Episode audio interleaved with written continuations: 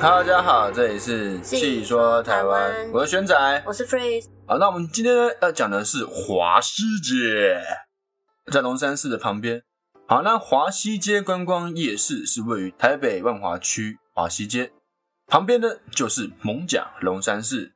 被桂林路分隔成两段，是台湾专门规划的第一座观光夜市。哦，是第一座对，华西街是全台湾第一个观光夜市。哦，对以贩卖各式的山产、海产及野味小吃为大宗，其中以蛇店最为引人注目，是很多国内外观光客最钟爱的景点之一。嗯，这也是我其实也没印象，还有卖其他东西啊，我只知道还有卖蛇汤而已。你是没进去吃过对不对？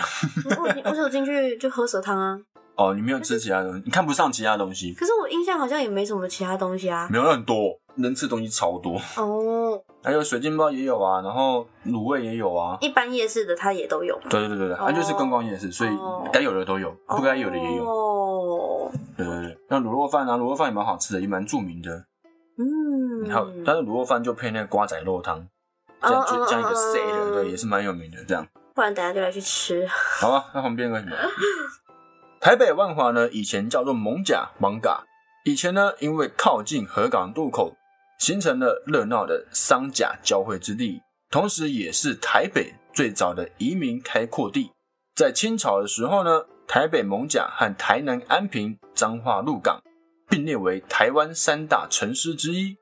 还有一府二路三蒙甲的称号。嗯，由于清朝对于台湾的移民政策，许多来台湾讨生活的罗汉脚就会聚集在渡口旁的华西街一带，因此众多南来北往的人潮带动了各式产业店家的兴起，包括女性服务业、美食摊贩、服饰店家等等，可说是当时北台湾最繁华的商圈之一。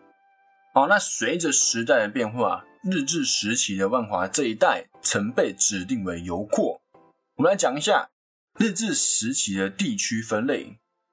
游民町为台湾日治时期台北市的行政区，共分为一丁目、二丁目、三丁目、四丁目这样。那在蒙甲的陆船町的南边，战后呢划入为龙山区，那时候叫龙山区。九媒体呢是包含今天台北市的万华区桂林路、西昌街、西园路一段、华西街的一部分。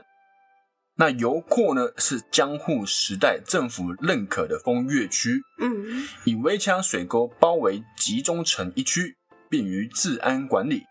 这个风月区呢，就是指妓院林立的地区。中国传统呢，称为花街、花柳巷、烟花巷等等；日本称为花街、花町。那除了妓院之外呢，风月区也有一些相关的设施，像是哎酒楼一定要有嘛，或是旅馆、哦茶馆等等。那妓女呢，会前往这些饮食店陪伴客人。哦，嗯，就是陪吃陪喝这样陪笑啊。由于传统上的妓女不一定是性工作者，就跟现在的妓女定义是不太一样。嗯嗯嗯，风月区与现代卖淫集中的红灯区是不一样的。哦哦，对所以红灯区在别的地方。诶，在之后战后哦变成红灯区，但在日治时期它还只是风月区，哦，它只是有些人可嗯能是卖卖艺不卖身。对这种啊嗯红灯区大部分就是卖身这样。嗯好，那在战后呢？刚刚说到嘛，战后呢就变成红灯区，那就叫做宝斗里。嗯，在一九七一年，台北市政府决定废除工仓，把这个地方呢改为观光夜市，由民俗艺品和台湾特色小吃进驻这些地方，就是华西街。嗯以前一些很有代表性的产业都因为法令规定而消失，后来也正式成立华西街观光夜市，是台北市第一座观光夜市，成为观光客必访的特色景点。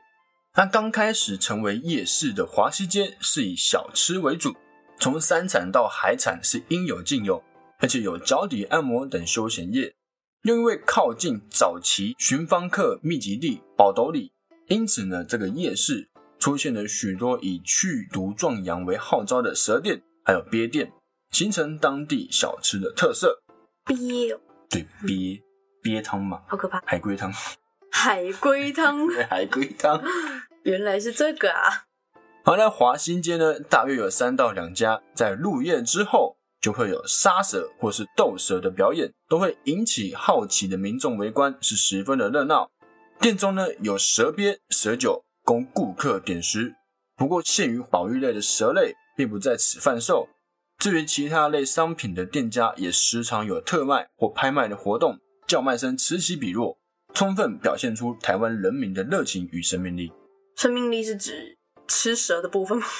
对，没错，要吃就是吃越多嘛，你的生命就越多补补血嘛，对不对？补血圣品。而现在的华西街已经开辟为观光夜市，社区集资修建的中国式牌楼，每晚华丽的样颜闪烁，吸引国内外许许多多的观光客。而早期的蛇楼店现场杀蛇的表演，也算是台湾奇景之一。近年来已经看不见血淋淋的杀蛇镜头与围观的人潮，但蛇肉店呢还是在哦，大家还是可以去吃。 好我记吃得好吃。之前好像有吃过，对不对？对啊，嗯，吃起来其实有点像鸡肉，鸡肉嗯，应然该后蛮嫩的，还是就柴是小忘记了啊，小干，小干对 对，因为毕竟也只有一小块啊。我只我因为我我是它是一个 set，然哦后，就套餐对对，真正的有肉的只有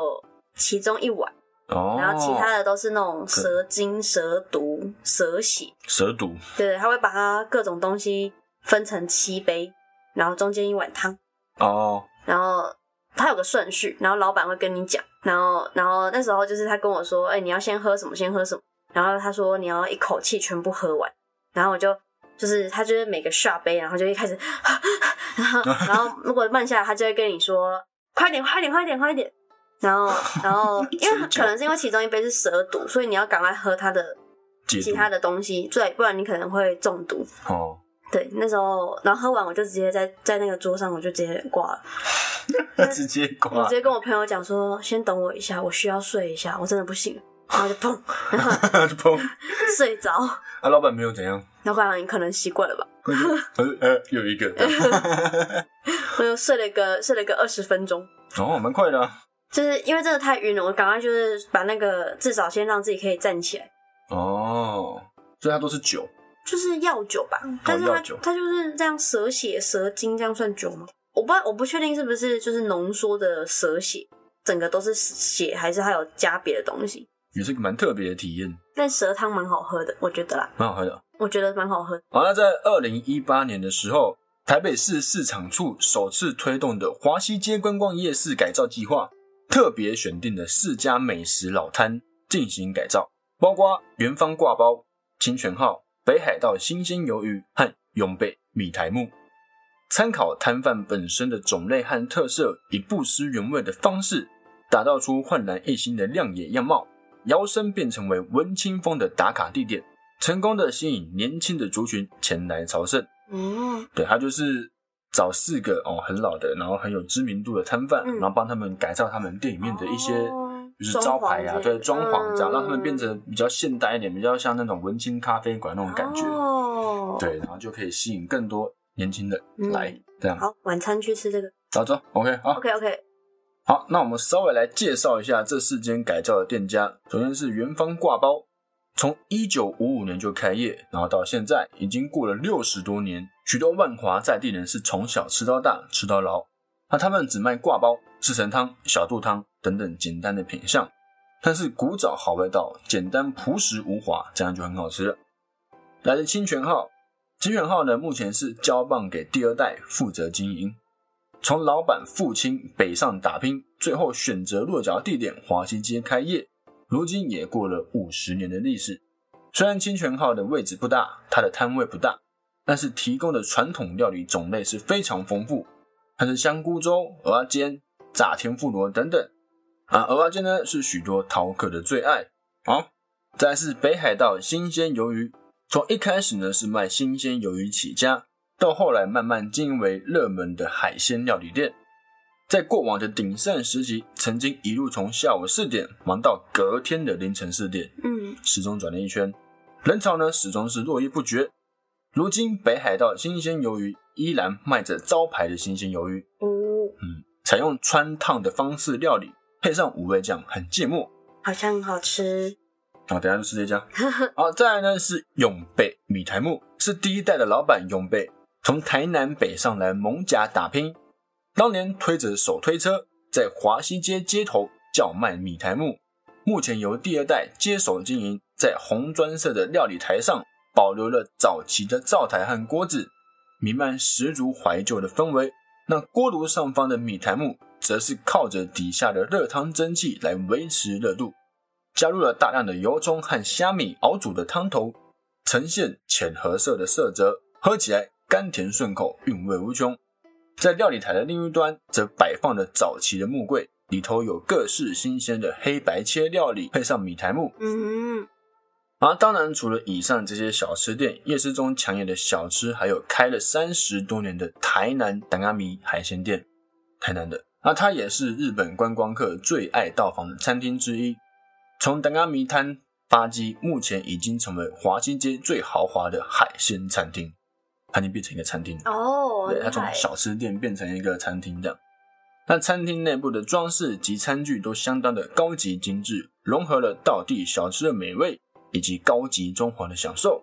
那目前店门前面还有摆放当初的那个等阿米的面摊，对对对，嗯有时那个厨师还会在这边表演，哎，现场做，哦，，对，做那个等阿米这样，那就会让许多观光客人在那边拍照啊、留纪念、录影什么、打卡发 IG，嗯，